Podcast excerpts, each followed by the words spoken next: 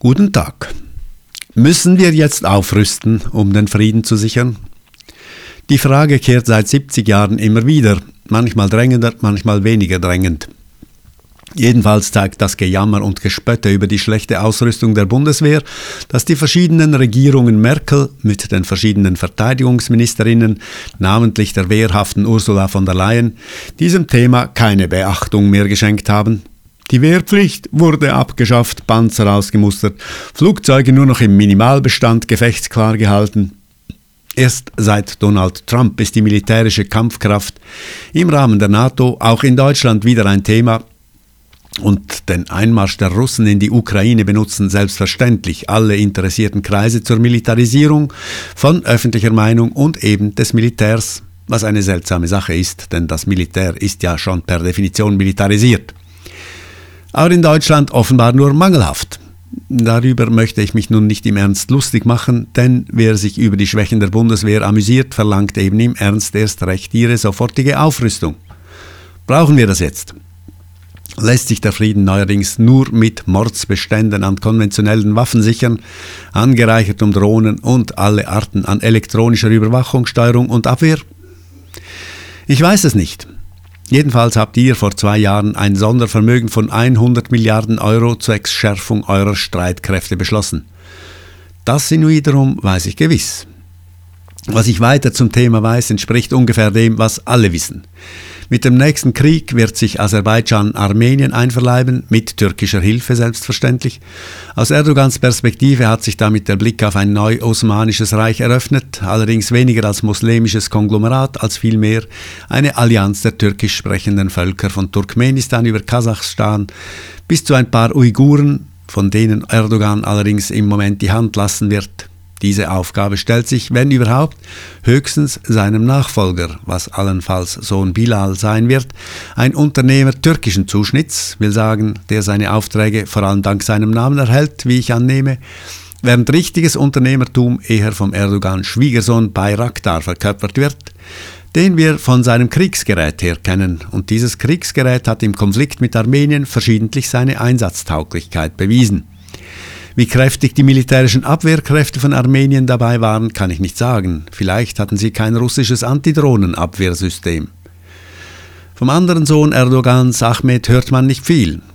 Vielleicht wird er aber eben gerade deswegen der Nachfolger sozusagen wie eine Geheim- oder Wunderwaffe, wie eine Superschallrakete, wie der Russe sagen würde.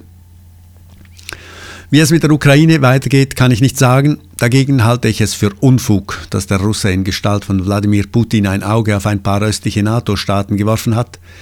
Man hat zwar keinen Präzedenzfall aus der jüngeren Vergangenheit, aber man kann durchaus davon ausgehen, dass der Zorn der NATO ziemlich schrecklich wäre, beziehungsweise dass auch das subatomare Potenzial der NATO in erster Linie der Vereinigten Staaten, im Falle eines Angriffs Russlands auf Europa viel zu groß wäre für die russischen Linien. Petersburg und Moskau wären innerhalb von einer Woche gefallen, davon bin ich überzeugt. Und wohl auch die russische Armeeführung und in ihrer Folge die russische Regierung. Die Ukraine dagegen wird irgendwann mal in die Erschöpfung getrieben, so wie es im Moment aussieht und so wie es die Größenverhältnisse nahelegen. Die Frage ist, ob sich die NATO zu diesem Zeitpunkt dazu entschließen wird, direkt einzugreifen, natürlich und immer wieder im subatomaren Bereich, was aber doch ein paar zusätzliche Fragezeichen in den Weltraum stellen würde. So dann haben wir auf absehbare Zeit einen ansehnlichen Krisenherd im Nahen Osten. Wenn Israel die Hamas militärisch besiegt, bleiben die Kriegsursachen oder die politischen Aspekte vollständig ungelöst, respektive zu diesem Zeitpunkt muss sich zeigen, ob in Israel tatsächlich der Wille zu finden ist, einer Zwei-Staaten-Lösung zuzustimmen, was bisher trotz aller Lippenbekenntnisse niemals so richtig der Fall war und jetzt mit großer Wahrscheinlichkeit noch viel weniger, da man bald die ganze Westbank besitzt oder besetzt. Nach dem Krieg gegen die Hamas wird jedenfalls das letzte Gramm an Verständnis für die Sache Israels aufgebraucht sein, wenn die Bilanz dann bei 50.000 oder 100.000 toten Palästinenserinnen liegt. Das heißt, dass auch der letzte Rest des Holocaust-Kredites, den die israelische Regierung sehr aktiv in Anspruch nimmt, verbraucht sein wird. Dass es so weit kommen könnte, scheint im ganzen Staate Israel rein gar niemand ernsthaft in Erwägung zu ziehen. Das ist dann auch wieder eine seltsame Sache. Hier spielt in den nächsten Jahren das Verhältnis von Israel zu seinen finanzkräftigen Nachbarn auf der arabischen Halbinsel die zentrale Rolle, während die Proteste im übrigen arabisch-muslimischen Raum in der Regel weder finanziell noch militärisch auf relevanten Füßen stehen. Daneben umfasst der Krisenherd Nahe Osten selbstverständlich nicht nur Israel, sondern auch den Irak, Syrien und den Iran und mittendrin erneut die Türkei, deren militärtechnische Entwicklung hier noch einmal mit einer seltsamen Art von Bewunderung erwähnt sei. Auf der subatomaren Ebene oder sollte ich sagen auf der sub-subatomaren Ebene tut auch Serbien ein paar Schritte, wie der dickklippige Vucic am Wochenende verkündete. Soeben hat die serbische Armee das russische Antidrohnensystem Repellent erhalten und kann es in Betrieb nehmen. Daneben präsentierte Vucic verschiedene Ergänzungskäufe aus dem Bereich Kampffahrzeuge und unbemanntes Fluggerät und rühmte die in Serbien produzierten Nora-Artilleriegeschütze. Die würden sogar von den übermächtig mächtigen Streitkräften in Zypern, na, nicht gerade genutzt, aber immerhin gekauft. Demnächst will Vucic auch welche nach Aserbaidschan liefern. Die GIS-Daten für Jerewan sind dort schon fest einprogrammiert.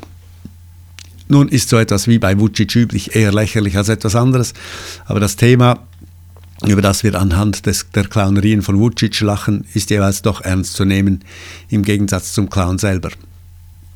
Also, ziehen wir jetzt endlich wieder in den Krieg oder rüsten wir wenigstens auf, um das Herannahen des Kriegs in unseren Gegenden zu verhindern?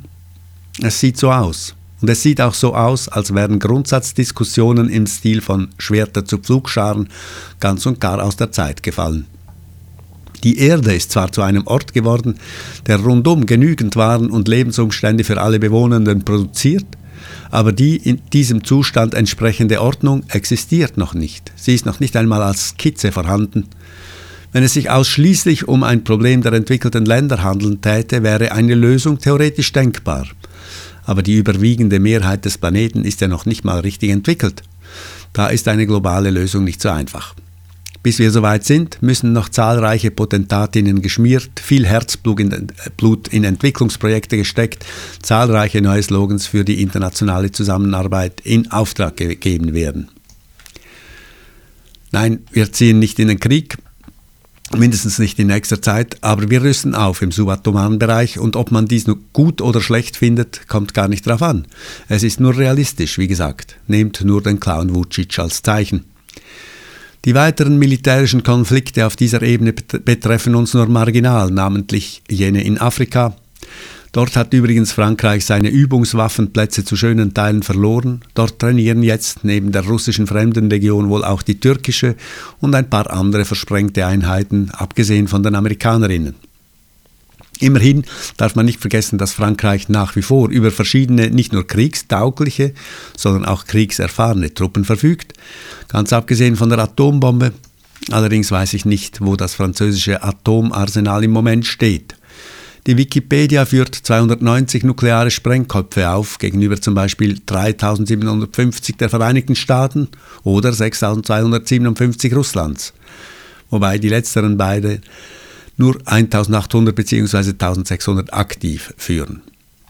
Für Großbritannien gibt die Wikipedia 225 Sprengköpfe an und für die Volksrepublik China 350, während Indien und Pakistan je 160 ihr eigen nennen und Israel 90 Stück. Für Nordkorea weist die Wikipedia 45 Sprengköpfe aus. Das ist der Hintergrund, vor welchem sich die Rufe nach der besonders gespitzten, die Rufe der besonders gespitzten Kriegsgurgeln in Europa nach dem Aufbau einer europäischen Atommacht irgendwie seltsam ausnehmen. Das kann man ruhig bleiben lassen. Ein Wort noch zum Tod von Alexander Nawalny. Ich hatte ja vor ein paar Jahren vermutet, dass zwischen Nawalny und Putin eine Art spezieller Männerfreundschaft bestehe, im Rahmen derer die beiden Diktator und Oppositioneller spielen. Ich hatte Nawalny sogar als idealen Nachfolger Putins auf dem Radar bei einem Spiel, in dem sich Abstoßung bzw. Verhaftung und Verbote ablösen, mit Annäherung, bis es am Schluss sozusagen zur Fusion gekommen wäre. Dass ich mich darin getäuscht hatte, fiel mir spätestens auf, als Putin dem Nawalny Novichok in die Unterhose gemischt hatte, in einem Anfall von russischem Humor, den ich auch heute noch nicht verstehe. Diese Botschaft war dann klar, spätestens als Nawalny im Berliner Spital wieder zu Bewusstsein kam. Umso weniger habe ich verstanden, wie und wieso Nawalny vor zwei Jahren das dringende Bedürfnis verspürte, nach Russland zurückzukehren. Der Ablauf dieser Rückkehr folgte einem Drehbuch, das ihm selber vollumfänglich bekannt war, bis hin zum dunklen Ende letzter Woche. Für seine Freundinnen in Russland und anderswo ist er ein Held, für mich nicht. Ich verstehe es nicht.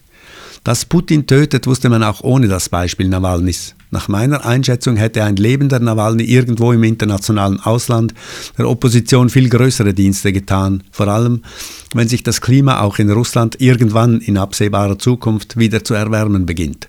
Vom toten Nawalny bleiben nur die Knochen und die Erinnerung. Ich verstehe es nicht. Guten Tag.